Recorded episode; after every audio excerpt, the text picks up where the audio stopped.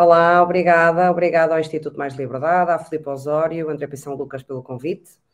Uh, e, e, obrigada pela última talk. Eu acho que é, é interessante a parte da. Tá, Falou-se bastante ali da, da meritocracia e queria. A semana passada estava num congresso que juntava o desporto ao corporativismo. E o meu apontamento, para relembrar também no nosso governo, no nosso sistema, é que os, no, os melhores treinadores portugueses, nem os melhores nem os piores, os treinadores de desporto não, não, não trazem para as equipas uh, os amigos, nem os primos, não é? Trazem os melhores.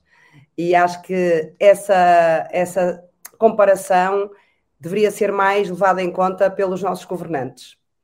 Mas a seguir, um, ehm, como é que Portugal poderia e deveria fazer parte da Liga dos Campeões de, do mundo das startups?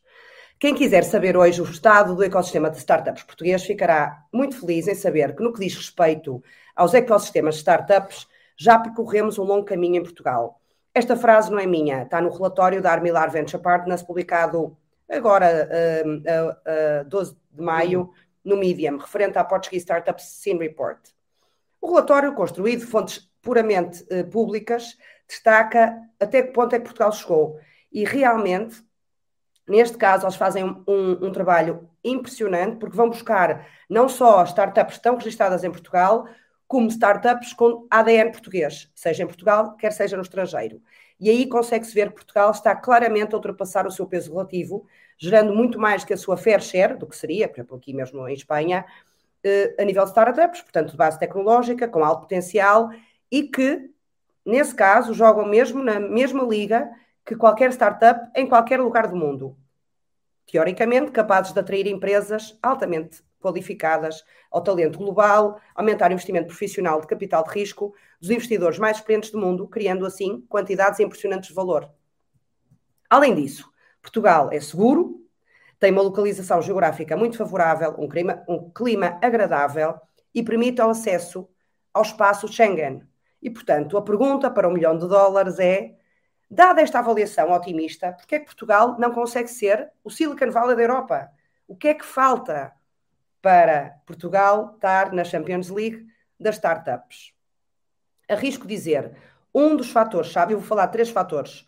Um dos fatores-chave é a falta geral do ambiente favorável aos negócios. E aqui, os nossos futuros advogados, juristas que nos ouvem, têm um papel fundamental.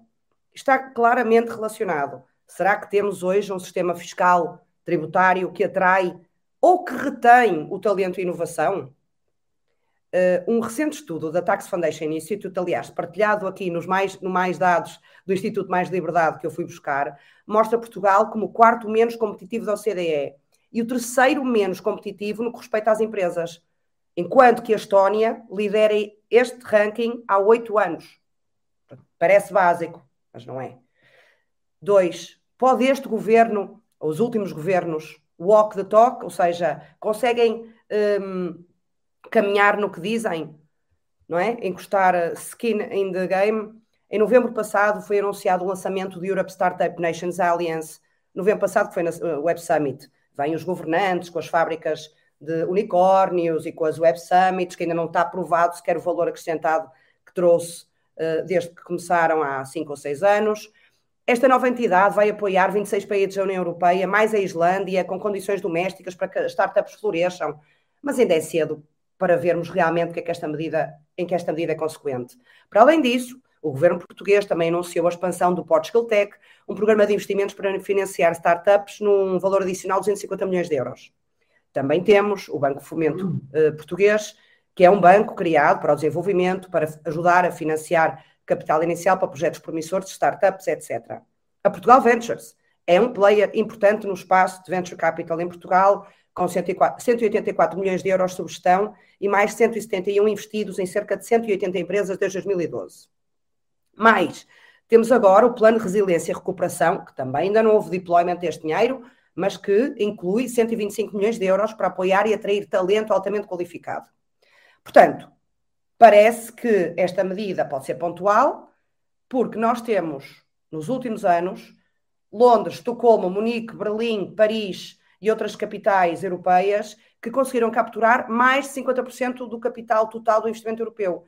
E, portanto, estes esforços pontuais não são suficientes para diminuir aquilo que é o fosso entre o centro da Europa e as assimetrias e a periferia da Europa. Ponto 3. E último. Agora, se nós olharmos para onde é que estão os unicórnios portugueses, não é? Nós sabemos que temos sete unicórnios, ou de origem DNA português, onde é que eles estão e se isso será uma indicação do futuro. Portanto, praticamente todos, exceto um, que é Fidzai, que é um deep learning de detecção de fraude, está sediado em Portugal. O resto, temos a Farfetch, está no Reino Unido, e os outros estão nos Estados Unidos. Só para clarificar o que é que é um unicórnio, é uma empresa que, que vale o fatura mais, o vale, está avaliada em mais de um, uh, mil milhões de euros, de dólares neste caso. Se virmos, todas elas estão fora de Portugal.